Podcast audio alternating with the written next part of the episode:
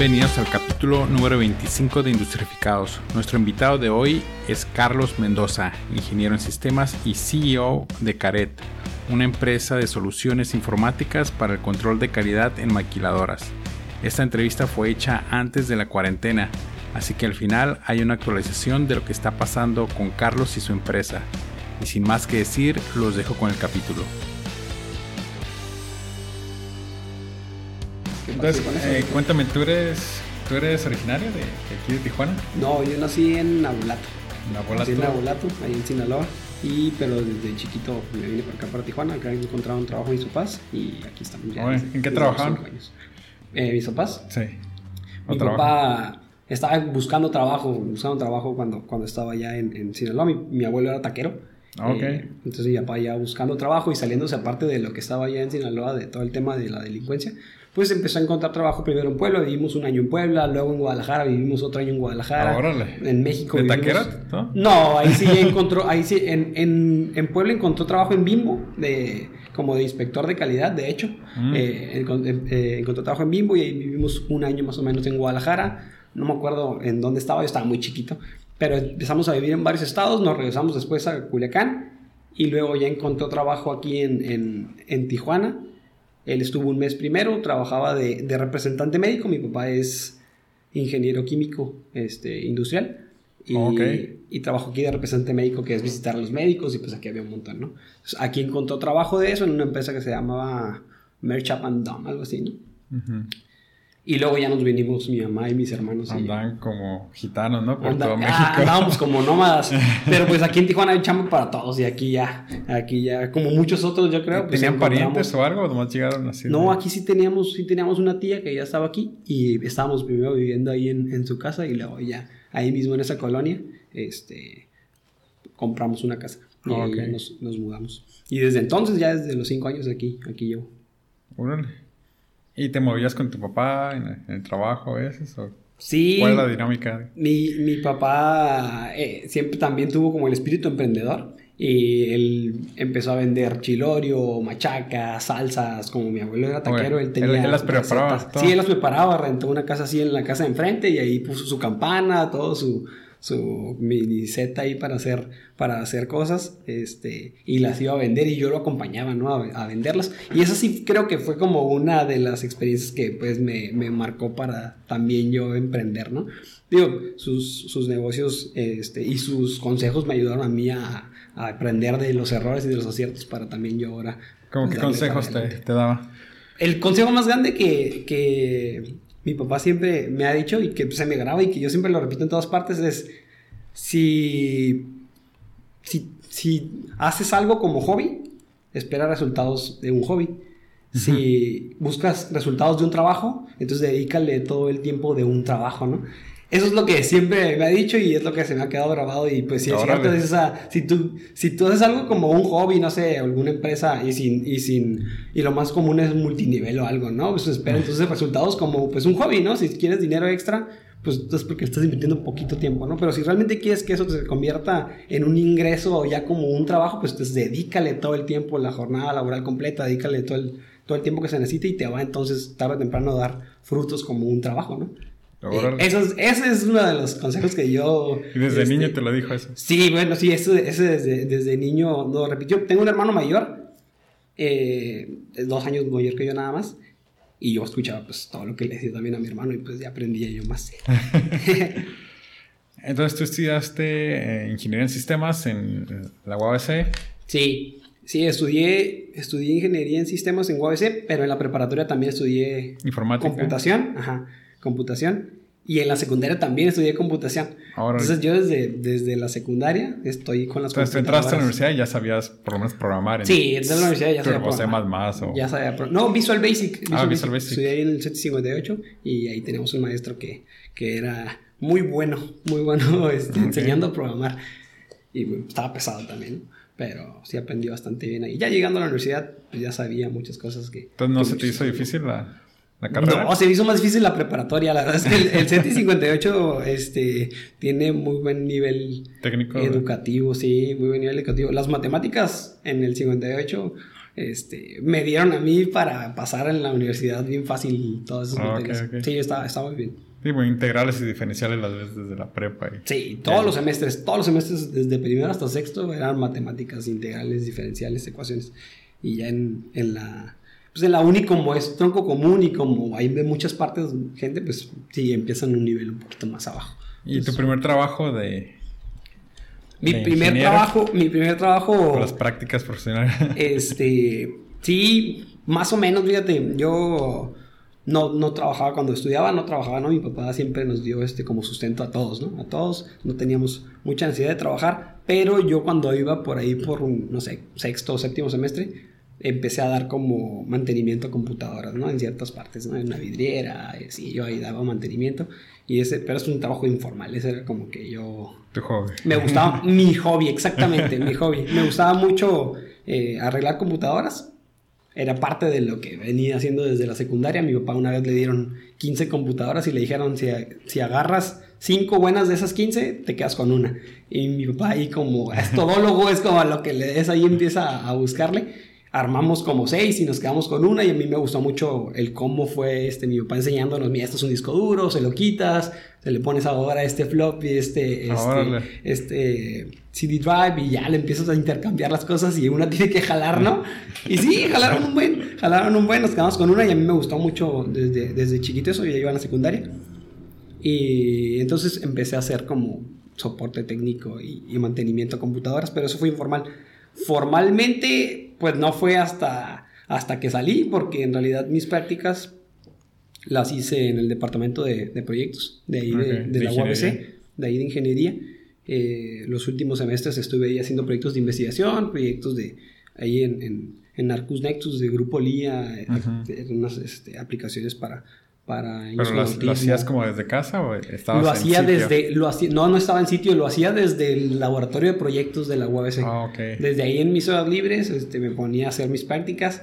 Ve- Desventaja, la verdad, desventaja. Ventaja por, porque aprovechaba más el tiempo y desventaja porque nunca vi, nunca vi a la cara a las personas que me dieron. Sí, no trabajas codo a prácticas. codo con los... No, exactamente, no, no estaba conviviendo con para poder aspirar a una posible vacante o algo. Entonces, ni modo, pues hice mis prácticas y, y- Y aparte es bien diferente, ¿no?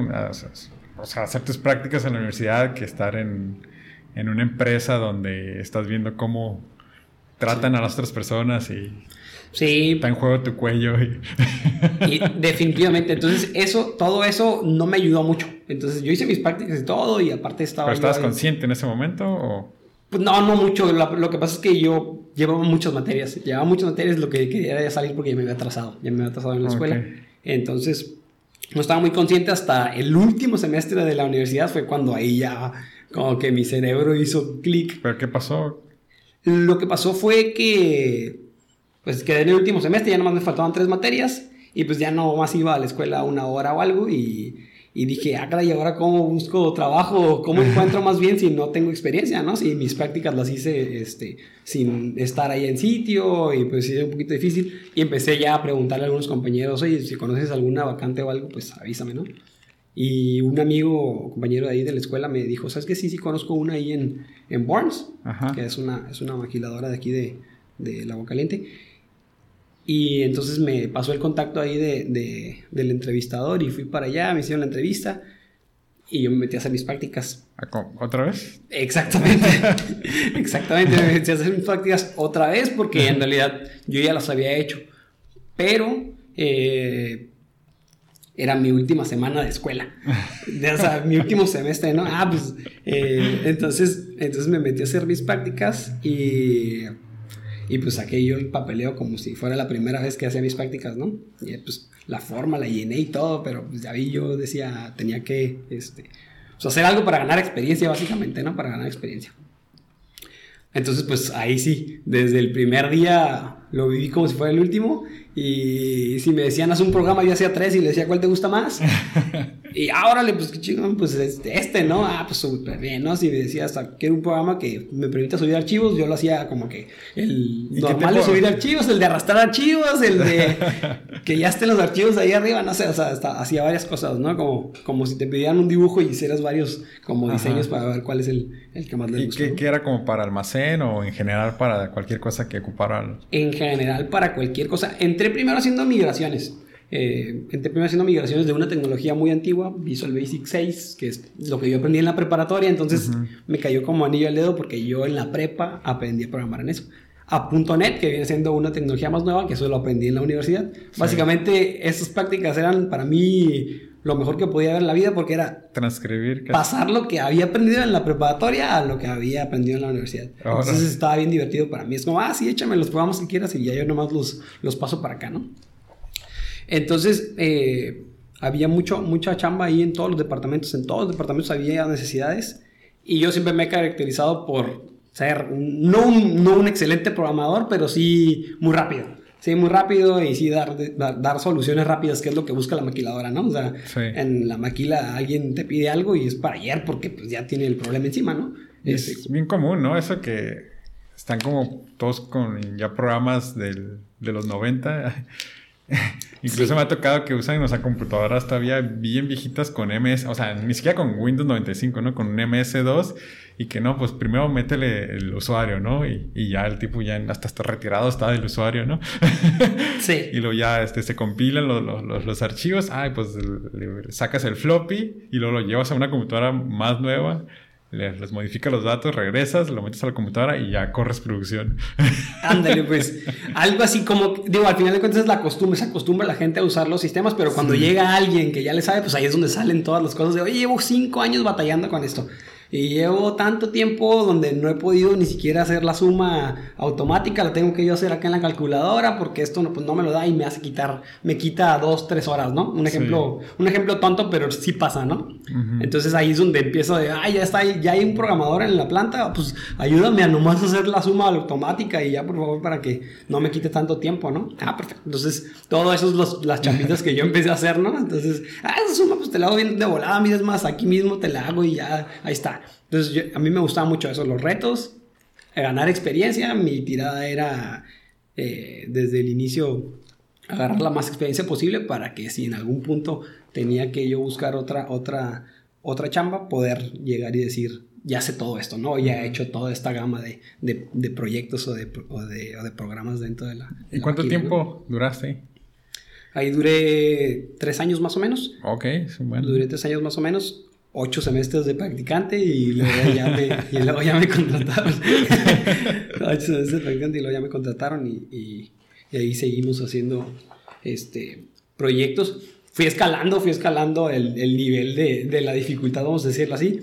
Terminé haciendo un proyecto que era un como overall de toda la planta, todos los métricos importantes de cada departamento eh, en un solo software web que te, todos los días en la mañana llegabas y te decía cómo estaba la planta el día de ayer, ¿no? Y en una junta de staff, yo estaban ahí metidos todos los gerentes y yo, ¿no? El, el murrillo ahí de sistemas que, que entré del año pasado, ¿no?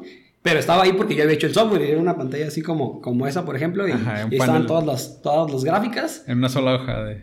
En, en, una página web, como un dashboard, como un dashboard. Ahorita ya es más común en el 2013. panel de control de... Sí, exactamente. Entonces de abuela ahí se veía un pico así en el scrap. ¿Cómo lo hacían antes? ¿Perdón? ¿Cómo, miraban como la, cómo miraban los estadísticos antes? Eh, ellos antes, pues era una cosa de que el gerente tenía que pedirle a cada quien y sacaban un excelazo. Cada, cada... Se aventaban su excelazo y sacaban de ahí las gráficas. Y... Sí, digo, en la maquiladora se usa muy bien el Excel y es como algo que... El pan de cada día. Sí, es el pan de cada día el Excel y entonces pues ya nada más sabes el archivo, modificas la tabla de datos y le das refresh a la, a la gráfica y pues ya no, tampoco es tan la gran cosa, ¿no? Pero con cada departamento. Pero, con, pero la gestión exactamente. Cada mes o cada semana. O cada día o pues todas las actividades, las juntas que hay de cada quien, pues sí quitan Algo mucho que tiempo. podría hacerlo una máquina. Exactamente. Algo que al final pues terminó haciendo esa máquina y... Fíjate Que, que yo creo que ahorita hay muchos procesos muchas personas que están haciendo cosas que una máquina debería estar haciendo. Exactamente. Pero creo que tú lo has visto más, ¿no? Sí. definitivamente ahora ya esa es como nuestra, nuestra misión, ¿no? O sea, acercar la tecnología y automatizar ciertos procesos para que dejen de hacer las cosas este, manualmente, ¿no? Como ese tipo de reporteo, cosas administrativas, ¿no? Sí. básicamente. Eh, Pasaron tres años. Sí. ¿Te saliste? Sí, este... ¿O te salieron?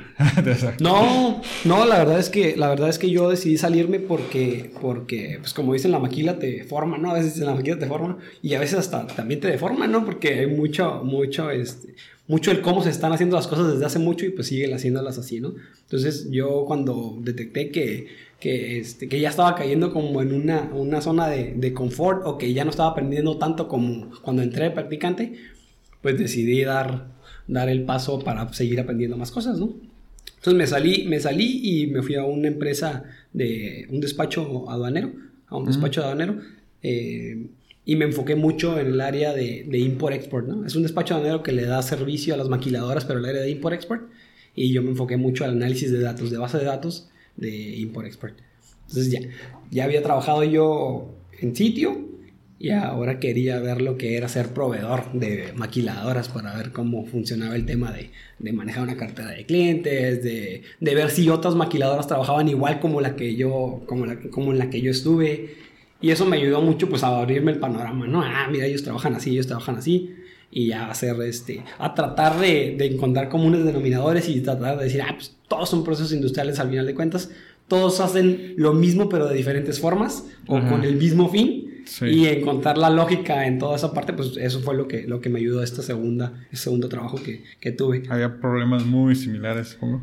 Sí, definitivamente, y más en el área de import-export, es mucho el tema legal mexicano, ¿no? El tema de las reglas mexicanas, el, si entra una cosa a México no puede estar más de 18 meses en México, entonces tienes que sacarlo, y si no, pues te caen multas, te cierran la empresa. ¿Y eso cómo lo implementas? En, eh, eso lo implementas como a nivel inventario, pero a nivel de inventario de pedimento. Si tú, o sea, los pedimentos pues están en materia prima, ¿no? Entonces esa materia prima se convierte en producto terminado y se exporta. Entonces hay un pedimento también de, de, de salida pero el cómo con los miles de materiales explotas esos, esos productos terminados para convertirlos en materia prima y entonces descontar un inventario interno ahí ya a nivel materia prima, todo eso, al final pues ya, tú demuestras que lo que entró salió. y las personas que hacían como que ese papeleo, o sea, ¿cuál era como su nivel de estrés o sanidad?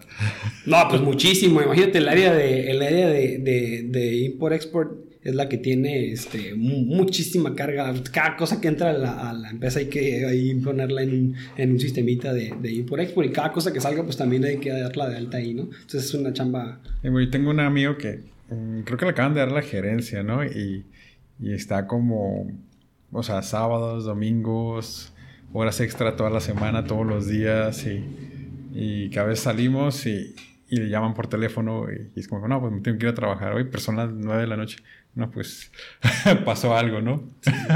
Sí, se retrasó el camión o lo tienen detenido en la aduana y, y, le tocó rojo y un montón de historias de terror que hacen que luego vengas hasta el sábado eh, a, a, querer, este, porque los sábados abren la aduana un, rato, ¿no? Entonces a, terminar la chamba y sí, sí, es bastante, bastante ajetreado el, la chamba, ¿no? A nivel de IT, a nivel de programador, pues eran diferentes las cosas, ¿no? Era más bien apoyar en en cómo hacer procesos digitales o ciclos dentro de un procedimiento eh, en una base de datos que esté transformando los productos terminados en materia prima y que haga un cruce, ¿no? Porque ahí está la otra parte del SAT. El SAT tiene, sabe todo lo que estás haciendo, ¿no?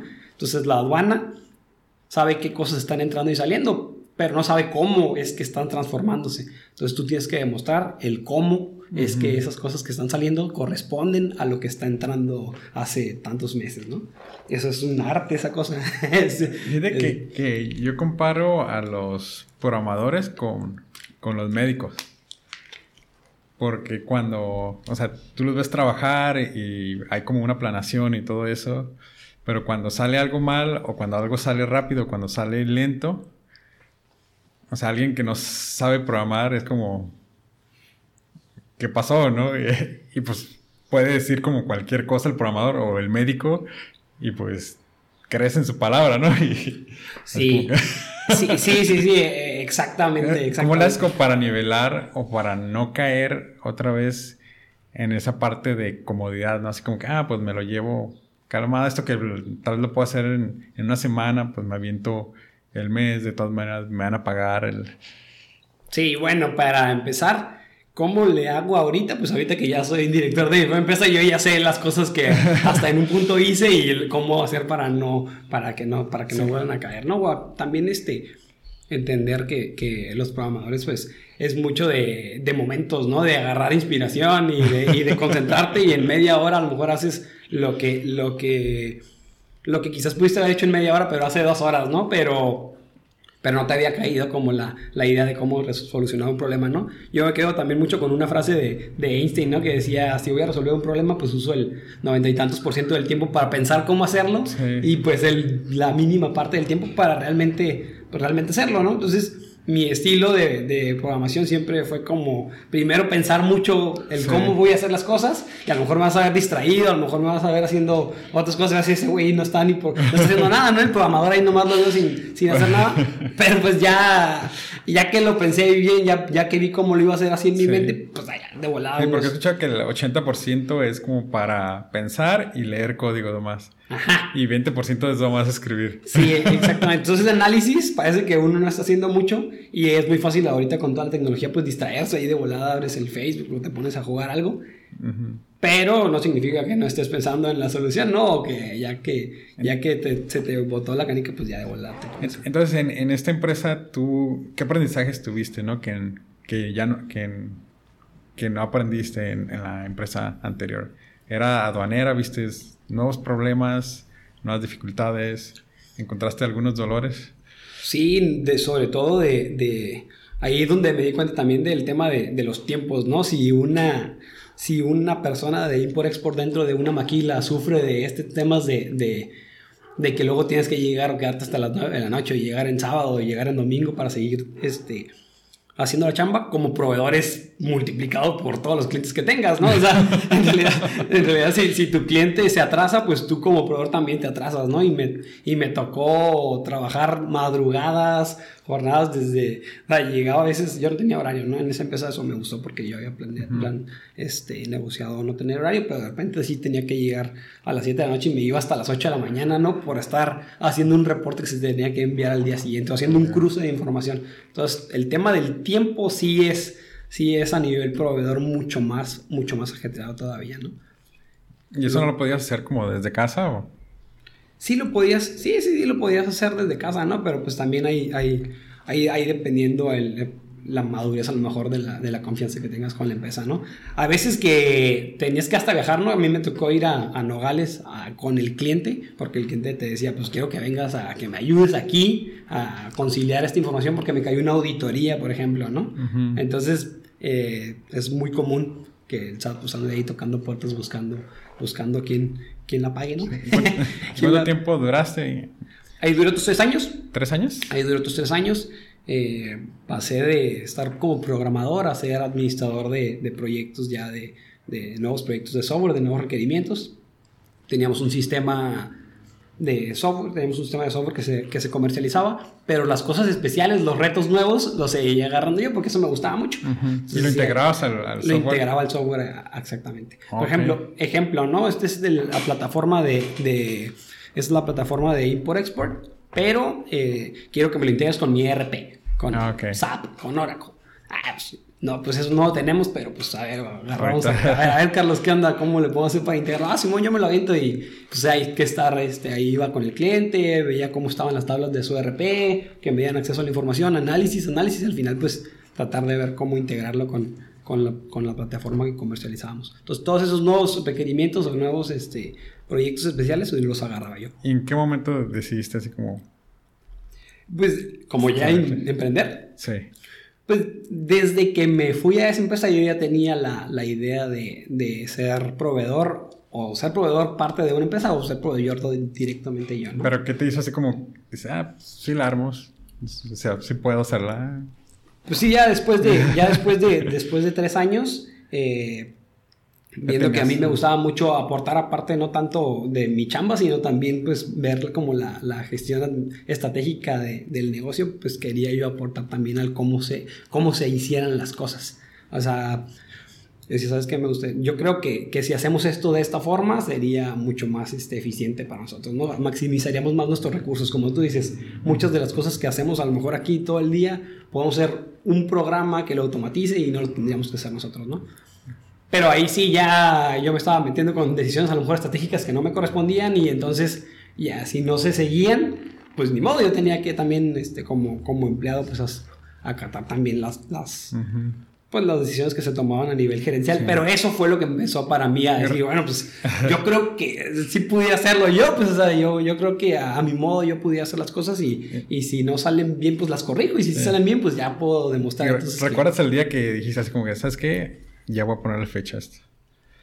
Sí, te voy a contar que le puse fecha varias veces y en realidad este, me, me, retenían, ¿no? Con, con o sea, un aumento de sueldo, o sabes que no, pues quédate, vamos a... Te tenía aumento. Me, me tenía, y pues sí, bueno, pues ponemos la fecha, pues bueno, me queda un rato más, ¿no?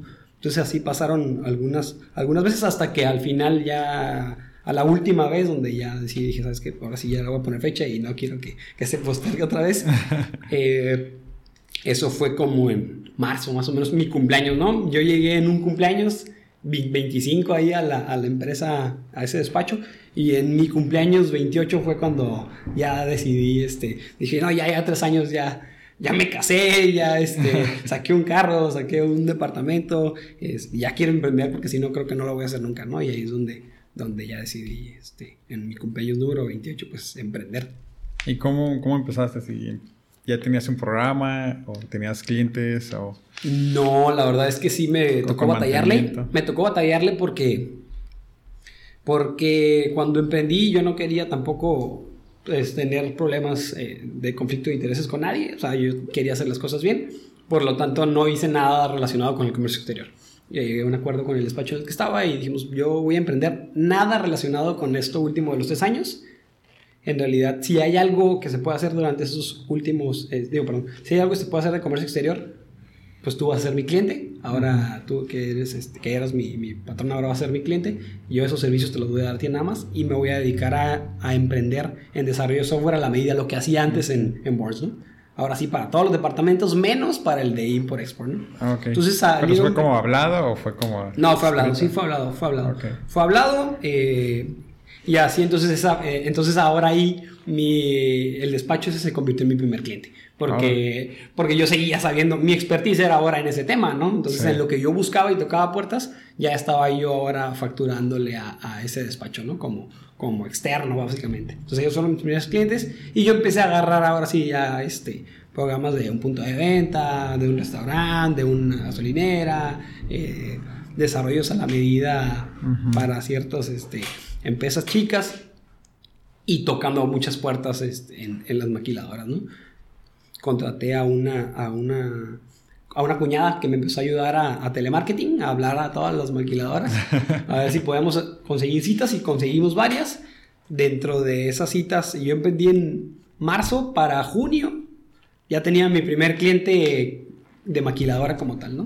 Mi primer cliente de, de maquiladora, ahora sí ya enfocado al, al, giro que yo realmente quería, ¿no? ¿Y cuál fue el primer servicio que le diste a ella? El primer servicio fue un sistema para escanear productos, ¿no? Antes de ponerlos en las cajas. Oh, ok, ok, ok. Un contador. Era básicamente un contador, estaba bastante sencillo. Era... ¿Se conectaba a la computadora o era por celular? O... No, a la compu. A la compu un escáner. Escanear etiquetas. a la caja. Escanear y a la caja. Entonces era un contador y era importante porque en realidad ese contador, si no va consecutivo o si el código de barras que estás escaneando corresponde a otro número de parte, pues ya hay un, ya hay un problema de calidad, ¿no? Y hay un problema de... Te salía una notificación. De alguna queja. Sí, te salía ahí en la pantalla. Eh, ya, ya, no puedes seguir escaneando otro. Te salía ahí, hey, el que acabas de escanear no corresponde a, a, lo que, a la secuencia que vienes a, escaneando anteriormente, ¿no? Ah, okay. O por ejemplo, escaneabas 50 y eran 51 las que tenían que entrar dentro, pues te faltaba una, ¿no? ¿Y dónde quedó? Ah, pues de ahí búscala. Oye, ¿qué sentiste cuando terminaste el primer proyecto para una maquinadora? Pues la verdad, yo estaba como la primera vez que, que, entré a mis prácticas, ¿no? Yo llegué con el cliente y le dije, ¿sabes qué? A mí me gustaría pues, trabajar desde aquí. Si de ser posible, a mí me gustaría venir y aquí hacer las cosas. Yo no me considero nunca el típico programador, bueno, la mayoría de los programadores que se van y ahí en, en esquina o en, su casa, ¿no? Ajá, o, o, o, que no los moleste, no, no, a mí al contrario, me gusta estar con las personas y preguntarles cómo le están haciendo para que realmente les sirva lo que estoy haciendo, ¿no? Porque si no, si al final el resultado no era funcional, yo sabía que... Si el usuario no lo... Exactamente, exactamente, si, si no era funcional para el usuario final, pues no me iba a servir mucho a mí, de nada, ¿no? Ni me iba a servir a mí porque no iba a poder este, yo fundamentar bien mi trabajo, ni al cliente, y pues ya, iba a perder ahí esa, esa, esa oportunidad única a lo mejor que se me había presentado, ¿no?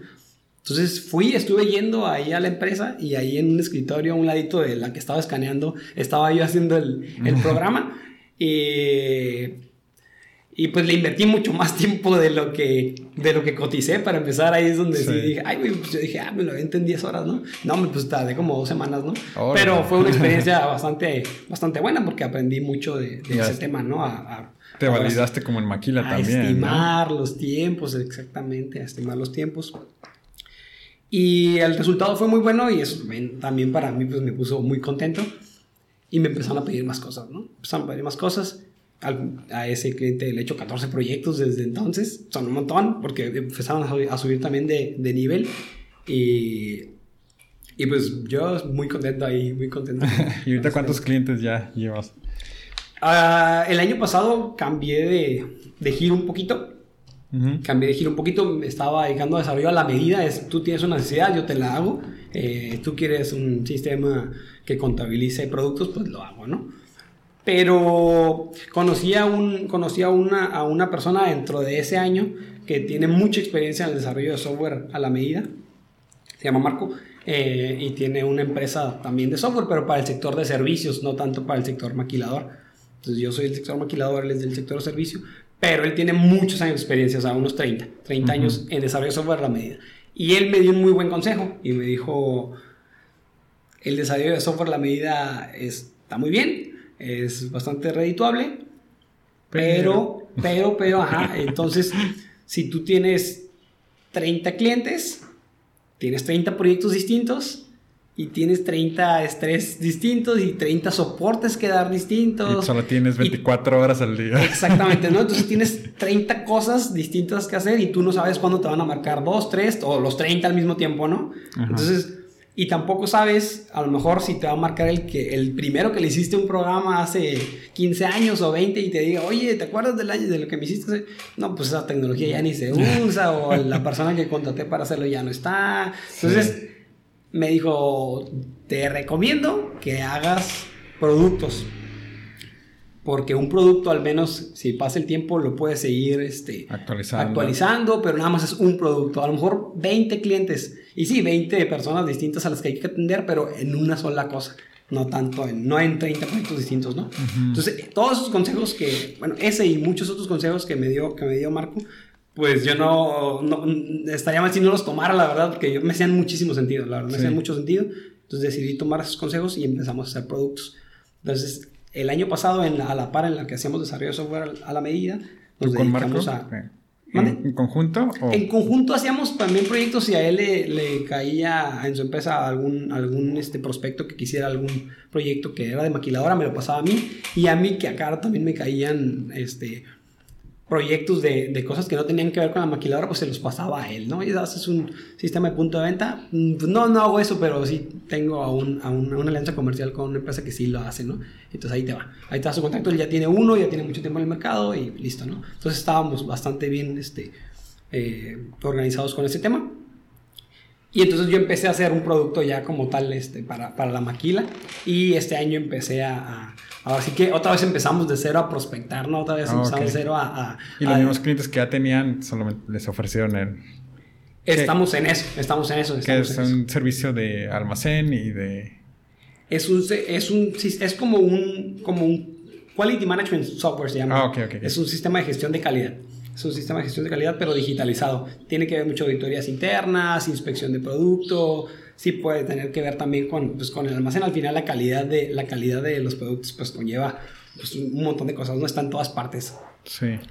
Eh, y ese, ese software está modulado, lo hemos estado programando para poderle ir incluyendo nada más como módulos extras para que pueda ser escalable, ¿no? Ahora sí ya, si en algún punto cambia de Quality Management Software a un ERP, nada más va a ser el puro, el puro nombre, ¿no? Pero va a ser porque entonces nos estuvieron pidiendo muchas cosas de otros, de otros departamentos. Entonces lo que aprendiste en Boards, que era más la parte de calidad, más lo que aprendiste en, en Import-Export, fue como una, una mezcla y entre esta nueva idea así como hiciste como la triada de los tres puntos, los conectaste, dijiste, este es el, sí. es el producto, ese es el dolor que ahorita tiene la maquiladora y, yo puedo ayudarle. Exactamente, no, un, cliente me decía ya hace, hace algunos meses, le estás dando al corazón de la maquila, ¿no? Al parte de, de la calidad de los productos. Entonces eso, eso ayuda muchísimo, ¿no? A maximizar la, la producción, maximizar la, la, eficiencia de los, de los trabajadores. Eh, el recurso humano, pues el recurso humano si antes tenías 30 personas inspeccionando material, porque lo hacían a mano en papelito, pues ahora ya ya nomás ocupas, no sé, 10, porque pues hacen tres veces más rápido su trabajo, ¿no? Fíjate que tu perfil es muy raro, digo raro en el buen sentido, porque digo, usualmente yo conozco programadores, pero están enfocados al área de servicio. O le dan este servicio a compañías extranjeras, o sea, que ni siquiera están aquí, que están haciendo ahorita como, están haciendo como las maquilas de programadores, ¿no? Sí. Pero son muy pocos los que he conocido que son programadores, han trabajado en maquila y ahora tienen su compañía y le están dando servicio a la maquila. Este, no sé, es, como una, o sea, para mí es como una combinación perfecta, ¿no? Porque curiosamente en, la maquila es el último lugar donde ves alta tecnología. Y ahí es donde se crea, o sea, donde se manufactura lo último en tecnología, pero los procesos, no muchos están como que, bueno, muchos no, la mayoría no están automatizados y otros simplemente se hacen casi bien artesanal. Manual.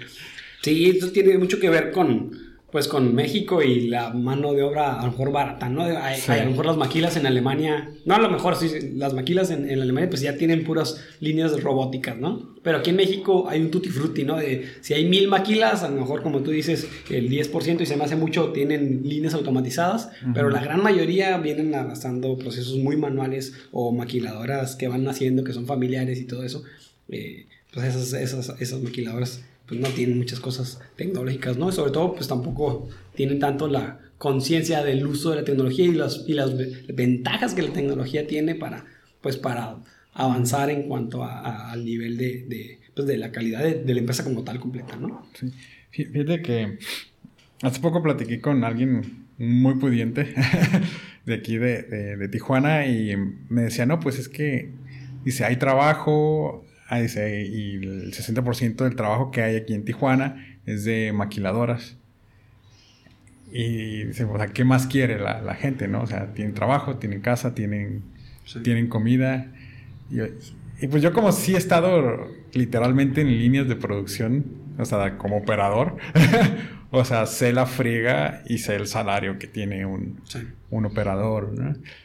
Y creo que si se pueden, por ejemplo, el trabajo de un operador si se puede reemplazar por una máquina o por un sistema que pase, ese operador, o sea, no, no tanto es como quitarle el trabajo, sino que se capacite más para darle mantenimiento a las máquinas y para todavía que aumente su salario, aumente su nivel de, de vida y pueda invertirlo ahora sí en, en, él mismo, ¿no? O sea, no solamente, o sea, tener trabajo por, por trabajo, sino tener un trabajo ya con mano especializada. Y lo que mencionabas, ¿no? Es que sigue siendo, los procesos en muchas maquilas siguen siendo muy artesanales por la mano de obra. Pero digo, eso también pasó en China, que era muy barato la mano de obra, pero ahorita ya están automatizando y ahora lo producen más barato, más rápido y la gente está mucho más educada. Y para mí creo que es como el, el corazón de una, de una ciudad, ¿no? Y más una ciudad industrial, donde la calidad de vida de las personas está subiendo, independientemente de que tengamos un desempleo como del 3%, algo así, ¿no? O sea, que, o sea, trabajo hay, ¿no? Ahorita hasta, las maquilas están peleando por los operadores. Sí. por los, contratando. Ajá, por los técnicos, pero si eres ingeniero, o sea, y no tienes trabajo es porque a tiro no has... No quieres. Ah, no has enviado un currículum a ningún lado. Sí, sí. pero, este, por ejemplo, uno, el, trabajo que estás haciendo, o sea, para, yo, yo lo veo y es como súper importante, ¿no?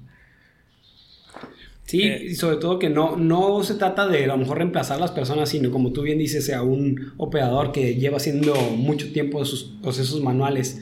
Llegas y le dices, ahora va a hacer eso, pero con una tablet le estás dando también importancia a ese, a ese puesto de, Sí, sí, se tardaba ocho horas en hacer eso, ahora se ha tardado dos y las otras ocho las puede eh, hacer algo más especializado. Exactamente, ¿no? ahora te vamos a capacitar para que uses esta tablet y aquí levantes la inspección, aquí vas a ver los dibujos, aquí vas a hacer una no conformidad en caso de que haya, pero vas a poder tener mucho más criterio y te vas a poder ahora mover mucho más fácil en la planta porque ya no tienes que ir por los dibujos otra vez a, control de documentos, ¿no?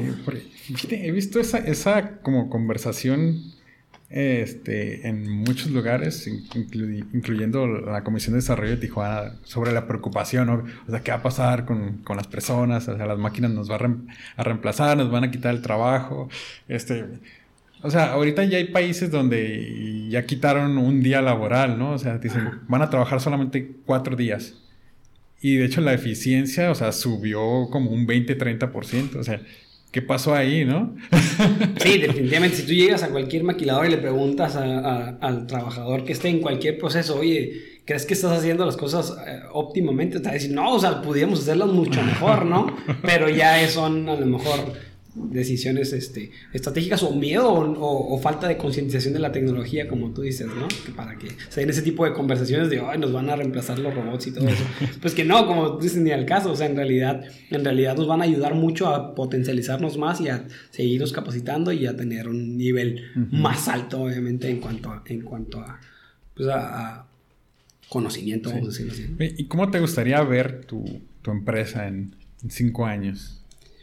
Eh, yo sigo mucho un modelo de negocios de una empresa de aquí en Tijuana que, que también este, se dedica Puedes decir nombres, software. sí, no, pues es una empresa muy famosa aquí, ah, en Tijuana, ¿no? tiene un sistema de nómina, pero para mí yo veo esos ese edificio de, de, de, de esa empresa y digo, ay, a mí me gustaría llegar a ese punto, a lo mejor no en 5 años, digo, estoy seguro que no en 5 años porque, porque ellos tienen como 20 años, ¿no? Pero sí, seguir, seguir a lo mejor esa, esa línea, ¿no? Me contaban que al principio estaban en una oficina y ahí duraron muchos años en una oficinita y sí les iba bastante bien, pero no por eso eh, crecieron así nada más a, lo loco, sino que estudiaron bastante bien el mercado, se aseguraron de que lo que se estaba haciendo iba a, pegar, a, pegar en el futuro, y cuando ya estuvo entonces ahora sí ya bastante maduro el nivel de, captación de, mercado, es cuando decidieron ahora sí hacer, levantar el corporativo y todo eso, ¿no? Entonces me gusta mucho esa idea, me gusta mucho la idea de de seguir chambeando, seguir trabajando, seguir vendiendo, seguir mejorando el sistema y eh, cuando se dé el momento adecuado para decidir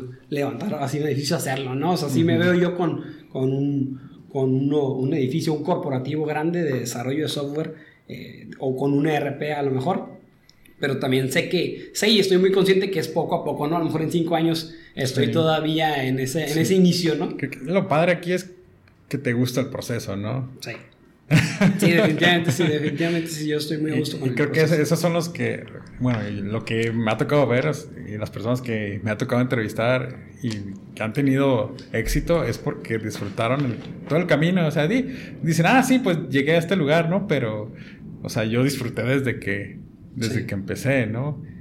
Que a diferencia de alguien que nomás quiere como que, ah, llego ahí y ya voy a ser feliz. O sea, no, güey, no vas a, o sea, si llegas ahí no vas a ser feliz si no fuiste feliz en todo el camino. Exactamente, ahí apenas vas a empezar, güey, ¿no? O sea, o sea, si no lo disfrutaste de aquí para acá, o sea, ya no vas a pasar. Exactamente, esa es parte de, de ahora sí de mi esencia, ¿no? Ser feliz, la felicidad pues la, está en uno mismo, uno mismo decide ser feliz y yo sí siempre he visto las cosas positivas desde, desde chiquita, ¿no? Mis papás me decían, no, pues tú eres el, el que siempre ve las cosas bien, bien positivamente, ¿no? Y eso me ha ayudado un montón a sortear un montón de obstáculos o un montón de cosas este, que, que salgan negativos, que van a salir muchos retos, pero que si lo sabes este, afrontar positivamente y aparte accionando rápido, pues los, los, vas, a, pues los vas a pasar. Espero que... Muy padre, muy padre la verdad. Oye, y bueno, llegamos a la sección de preguntas concretas. Te puedes explayar hasta donde quieras, ¿no? Eh, ¿Cuál es tu comida favorita? Muy importante. ¿eh? Uh, sí, mi, comida favorita es la lasaña. La lasaña es ah, okay. comer todos los días. Lasaña. ¿De algún lugar en especial? No, fíjate que de Bueno, te voy a decir la de mi mamá, ¿no? Porque sí, se- sí se- sí se la rifa, la neta. agüitar, la- sí, ¿no? No, no, al contrario, ¿no? Porque sí se la rifa la Ah, verdad, con las lasañas y pues si la comercializara yo creo que sería famosa, ¿no? si si es un lugar, pues el lugar de la casa de mi mamá, pero en realidad yo pido lasaña en todas partes y, y me gusta mucho. Mejor bebida. Mejor bebida, pues sí me gusta mucho el café, la verdad. Y ¿Café? me gusta mucho el café y he estado como subiendo de nivel, de nivel cafetero. Y- Oaxaca, Italia. eh, Y, y no, el, el cold brew es lo que más me gusta. Ahorita Ah, ya pasé del- de las bebidas calientes ahora a las bebidas frías. El cold brew es mi favorito también. Ya luego lo venden hasta como en botellas de cerveza, pero eh, te estás tomando de chévere. No, es un, es, es, es un cold brew. Así que. a ver Ándale, si- que las tapas y no, está, y está bueno. Está bastante fuerte y eso me da pilas de repente. Entre az- az- azúcar y café y te puedes despertar. Fíjate que hoy fue como. Hace mucho que no tomaba yo. Bueno, me lo tomé como niño, ¿no? Café con leche y azúcar para despertar en la mañana. Pero, ok. Sí, sí, yo también tengo que educarme un poquito en. Ah, Pero, pero sí, el café e incluso cerveza con café, ¿no? Hay unas cervezas artesanales que tienen café Ah, y sí, sí, sí, están buenísimas. Esas también puedo tomar varias. Que parece así como chocolate, ¿no? Que tú tomas. Están muy buenas, están muy buenas. El mejor libro.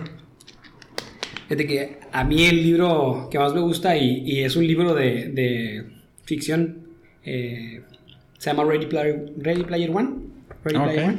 Salió una película hace poco Sí, de, hecho, la de ese, la de ese película. libro. Eh, a mí me gustó mucho, me gustó mucho, mucho. Ese, ese es mi libro favorito porque, digo, lo leí hace como unos cuatro años, ¿no? Pero, pero Está mejor el libro, supongo. Ah, me gustó más el libro. No, sí, está mucho más. Está mucho, está mucho Clásico. ¿no? Sí. Vi la película y no me gustó para nada. Ah, fuiste a ver la película acá y... Sí, no, Pobre el de la persona que iba contigo, ¿eh? De hecho, de hecho, iban como tres personas conmigo y no me callé en como en una semana diciendo, no, ¿qué- ¿cómo pudieron poner ahí? No, o sea, no manches, no pasa, no le dijo eso. Pusieron a Halo en la película y yo, ¿qué pedo con Halo? Eso? Pusieron como a Donkey Kong acá. A Sonic. Y yo como, ¿qué, qué- ¿de dónde se fumaron esa onda? No, sí, pero el libro está muy padre, la, la neta está, está muy suave. Digo, a mí me gustó la película. No tenía idea, ¿no? Que había un libro, pero... O sea, vi la película y dije, ay, está, está cura. Yo no reconocía a los personajes, todo. Te presto Sí, de verdad que sí, sí, sí hay cosas medio raras, pero el libro está muy bueno, muy bueno, Ah, a mí me gusta mucho. El mejor momento. ¿El mejor momento de mi vida? Ay, güey, no, fíjate que está difícil porque Pues lo acabo de decir hace rato, ¿no? Yo disfruto todos los procesos y... Pues en varios pueden ser. Sí, a ver, voy a decir que cuando emprendí, porque en realidad pues siento que sí di un paso muy, muy, muy importante en, en- en mi vida y, y al final creo que el emprender para mí sí es como el, el último escalón y de ahí ya pues ese último escalón a lo mejor puede tener muchísima superficie, ¿no? Ujú. Pero sí eh, pasar de, de- de un empleo a lo mejor en sitio, después a como tipo proveedor.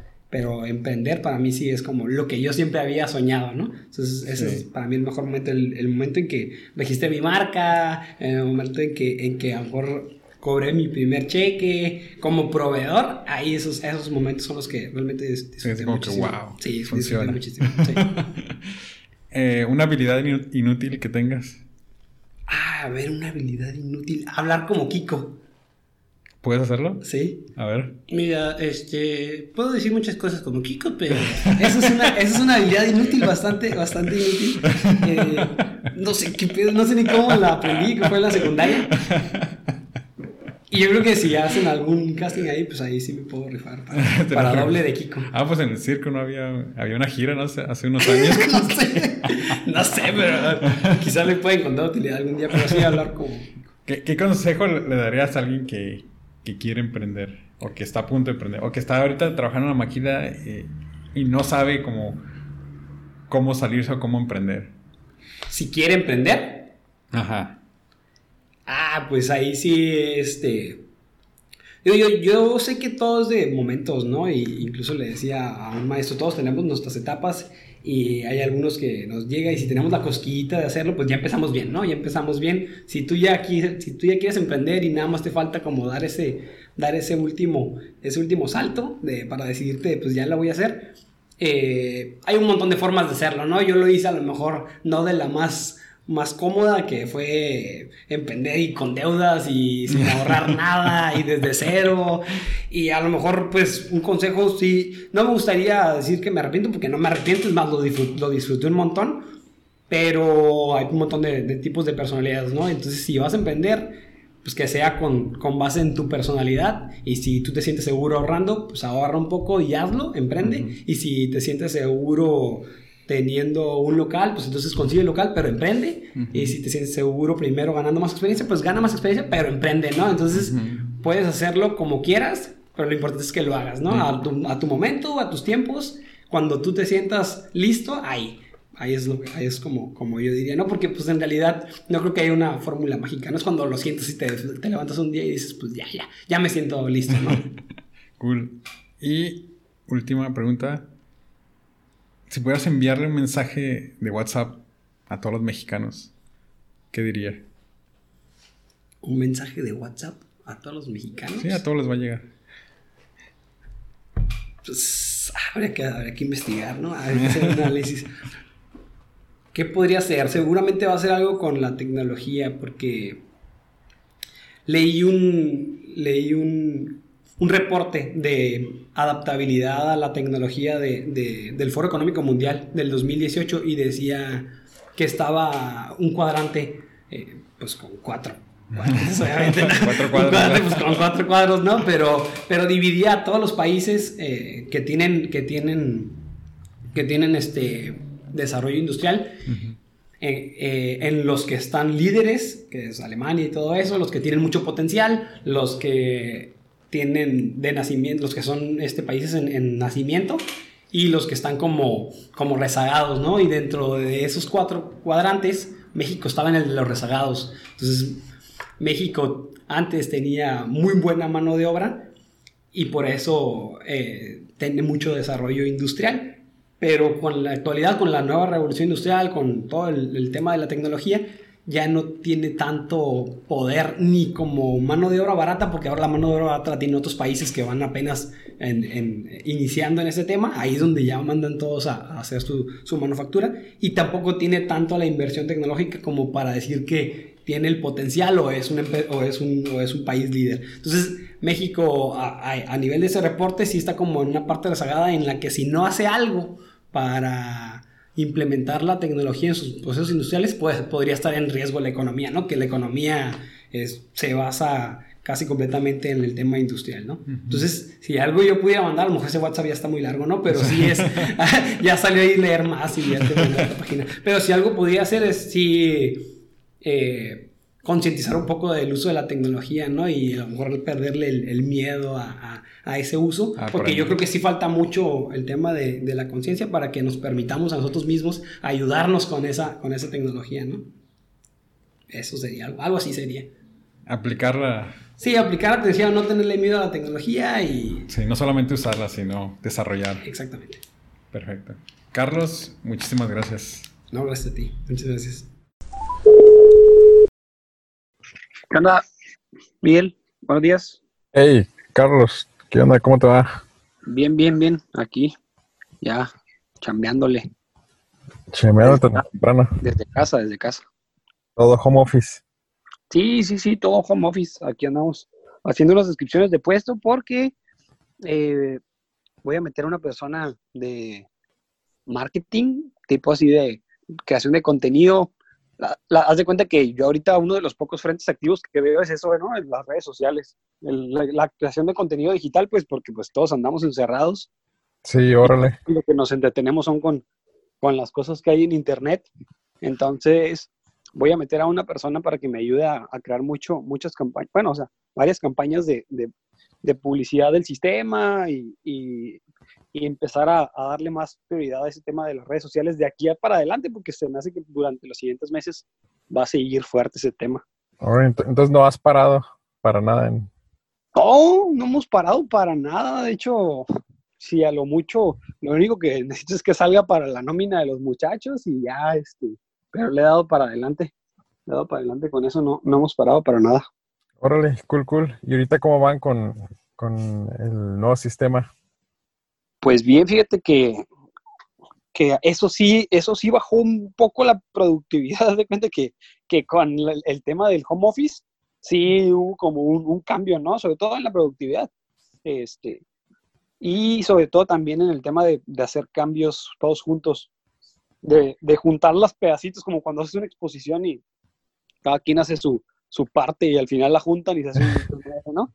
Entonces, así pero con programación y ya te imaginarás, ¿no? Entonces, haz de cuenta que es programar cada quien su módulo y al final juntarlo y después de ese final, disque final de juntarlo, toca como otras dos semanas de ver qué chingados pasó, ¿no? Y, y, y, ver por qué tronaron algunas cosas que ya jalaban y bueno, ahí estamos. Sí, y fíjate, bueno, yo me imaginaría que el, el ser programador es como más fácil hacerlo home office, ¿no? Pero yo creo que a veces se necesita como el que el contacto personal o estar sentado al lado del otro para, para que empiecen a fluir como las, las cosas más, más sencillas. Sí, lo, lo, que pasa también es que el grupo de programadores que tengo es joven, es un grupo, es un grupo de programadores que, que todavía se consideran estudiantes. Entonces, hay muchas dudas y cuando están todos juntos en el mismo lugar, se ayudan entre ellos. Pero cuando están todos separados, entonces esas dudas también son un poquito más difíciles de, de, de resolver o ya tendrían que ser todos autodidactas. Entonces a mí me conviene muchísimo más tener a esos, pues a ese grupo de, de, programadores jóvenes en el mismo lugar. Si fuera un programador muy experimentado con muchos años de experiencia, súper bien. En home office él se arregla sus broncas porque ya tiene sus mañas y porque ya tiene sus métodos y listo, ¿no? pero, pero de este otro modo, a mí sí me, a mí sí me, a nosotros pues sí nos resulta más estar juntos, pues. Pero bueno, así igual se aprende, de todo se aprende. ¿Y ahorita qué herramientas estás utilizando para el, para el home office? Estamos utilizando, bueno, se llama GitKraken, es como, o no sé si se ubica Trello. Trello. Sí. Ok, GitKraken es, es como Trello igualito, pero para, pero para Git, que es el versionamiento de, de, de software. Este, entonces, está bastante padre y estamos utilizando mucho ese. Y tengo una persona que se dedica especialmente a la administración de ese sistema, que es la de la persona de calidad. Entonces, ella administra ese, esa plataforma y ella es la que ahí mueve los hilos de quién hace qué cosa y regresarle al backlog y pasarlo a ya completado. Entonces, ella es la buena ahí. Ella es la cabeza de, de esa plataforma y ha servido pues, bastante sus actividades. Sí. ¿Y, cómo ves ahorita la, la, industria, digo, tus, tus clientes? No, pues todos bien, todos bien, este, cerrados, todas las puertas bien cerradas. Yo así lo estoy viendo. Enviamos un correo masivo hace como un mes y nada de, no tuve nada de respuesta, nada de respuesta. Y es la segunda vez que lo había enviado. La primera vez fue hace como unos tres meses en, en inicio de año y ahí sí tuve mucha respuesta. Eh, y mucho alcance y muchas visitas en el sitio y todo. Y esta vez, eh, aún y cuando pusimos ahí como que un título de sobre el COVID y todo eso, sobre hacer desarrollos a la medida para la industria para que desde tu casa tú este, monitorees los procesos que tengas industriales, pensando en que los gerentes son los que descansan y todo eso, pues. Sí. Pero no, no, no hubo mucho, no hubo mucho, mucha respuesta estuve, he estado prospectando, perdón, y, y, pues sí, los que me contestan sí me dicen que ahorita está parado todo, ¿no? Que al siguiente mes, o sea, ahí en mayo. Yo lo veo, yo lo veo medio, medio complicado, pero pues es muy buen momento para, para seguir avanzando, seguir prospectando y sembrar las semillitas, sobre todo en ese otro lado que, como te digo, que para mí ahorita va a ser como prioridad redes sociales, posicionamiento de marca y que se acuerden de uno, ¿no? Cuando pase todo esto, que se acuerden de del que estuvo ahí chingue chingue, yo creo, ¿no? el, que estuvo posteé y posteé cosas enviando y enviando correos para, para que ya tengamos una, pues una ventaja ahora sí, digamos, el sistema ya maduro y, y ya un buen rato de que nos están escuchando, porque por ejemplo, hace este, tres meses estuvimos en campaña cuando todavía podíamos salir, ¿no? Estuvimos así como que ah, tocando puertas y llegamos con las empresas y nos decían, nunca los había visto, nunca habían venido por aquí. Y entonces, no, pues, tenemos poco, ¿no? O sea, somos una empresa joven. Ah, ok. Entonces, sí, esos comentarios es como, mm, hay, hay, hay, personas que te dicen como que, oye, nunca te había visto, pues a ustedes quiénes son. Digo, bueno, pues es normal, supongo, ¿no? Pero por eso mismo quiero seguir ahorita haciendo mucho ruido ahora que la marca pues ya está registrada, que ya no hay tantas broncas de ese tipo. Sí. Sí, sí, me, sí, sí, sí mi intención es que, que me conozcan, pues que digan, ah, ya me acordé de ti, o sea, Simón, vi un post, yo vi un correo que me enviaste, o bueno, Sí. ya, no, ya no eres tan desconocido y ya, ya mínimo no hay tanta desconfianza, vamos a decirlo así, ¿no? Claro, claro. Y más digo, si los posts están como orientados a la ayuda de la empresa, ¿no? Ya sea del área administrativa o psicológica o incluso traer recomendaciones de, de, de sistemas. O sea, Sí, pues todo ayuda ahorita. Sí, sí, sí, sí, exacto. Pues ahí vamos a hacer algunas campañas, yo creo, para ese tema. Y, y ahorita, ¿cómo andan con el burnout? de, de la cuarentena, ¿o qué? Sí, he escuchado personas que dicen que como no tienen técnicamente un horario, bueno, tienen técnicamente un horario de trabajo, pero Sí. empiezan a trabajar en la mañana y terminan como trabajando hasta medianoche, Sí, porque su área de trabajo es su misma casa y, y la computadora sí, está ahí. está bien cabrón. Sí, está bien. Yo, yo ahí sí, yo ahí sí le he batallado. Yo personalmente ahí sí le, sí le he batallado. Eh, como tú bien dices, este, está, está medio, está medio complicado el tema de, de que tú tienes que, a fuerzas por tu propia voluntad, ¿no? Que hay, güey, pararte y nomás moverte como que hacia el lado y ya está tu oficina, ¿no? Tu, tu área de trabajo. Eh, yo sí le he batallado, pero como tú dices, a lo mejor en la medianoche dices, ah, pues ahorita le sigo un rato. Ujú. Los muchachos también, también, también me han comentado que, que han batallado mucho con eso, sobre todo con la privacidad, los espacios, el control de, de los ruidos y, y todo ese tema que, que, pues que yo creo que nos está afectando a todo el mundo, ¿no? Pero bueno, hubo etapas, ¿no? Porque llevamos más de un mes ya en home office, llevamos desde el 13 de marzo en home office y ya estamos a 27, ¿sí va? 28 creo, ¿no? Ah, son Vamos a 27. sí. A 27, llevamos un mes, casi mes y medio llevamos en home office. A la madre. Entonces, las primeras semanas sí estuvieron bien brutales. Ahorita ya nos adaptamos. Ahorita, eh, tuvimos un par de juntas antes de, de esta, le dimos seguimiento ahí al tema de, de los gastos de mayo y de, y de el puesto que estamos creando. Entonces, ya, ya vamos, vamos en esa curva ya de, de adaptación, de asimilación, en que esto a lo mejor va a seguir un rato más y Sí. darle pues para adelante con lo que tenemos, ¿no? Claro, claro. ¿Y has platicado como con alguien de la industria ahorita, o alguien que esté abierto? Sí, fíjate que, que sí, con Legrand, sobre todo con Legrand, este, platiqué ahí con el gerente de, de calidad de ahí y pues me dice que, que pues las supresiones siguen, pero que sí tendríamos que ver las cosas de forma remota, pues, o sea, también, o sea, es un meeting, una demo del sistema así como que, como que virtual, porque lo que sí es que está, pues que no aceptan proveedores, sobre todo que no aceptan visitas externas ni nada, ¿no? Oh, sí, sí, sí están limitados por esa área. Sí, al menos en los que yo he visto, sí. Ok, en- entonces ahorita tú ves las, ah, las empresas como, bueno, unas están cerradas y las que están abiertas están como limitadas, pero tú las ves también como limitadas a querer comprar o solamente a recibir personas. Pues yo, yo lo veo más bien limitado a, a- a recibir, a recibir personas, al contacto físico, pero, pero estoy casi seguro que, que va a, a dar un golpe fuerte a la, a la parte económica después de, ¿no? A lo mejor ahorita muchas siguen, siguen dándole para, para adelante las que son, digo, la mayoría de las maquilas aquí son inversiones extranjeras, ¿no? O sea, son, son Sí. inversiones extranjeras y tienen la capacidad de, de sostenerse. No es como que se vayan a caer en bancarrota, pero, pero el después del impacto económico que está teniendo todo esto, yo creo que sí va a afectar mucho, mucho esa parte, ¿no? Este, algo que hubieras cambiado antes si hubieras sabido que, que esto iba a pasar.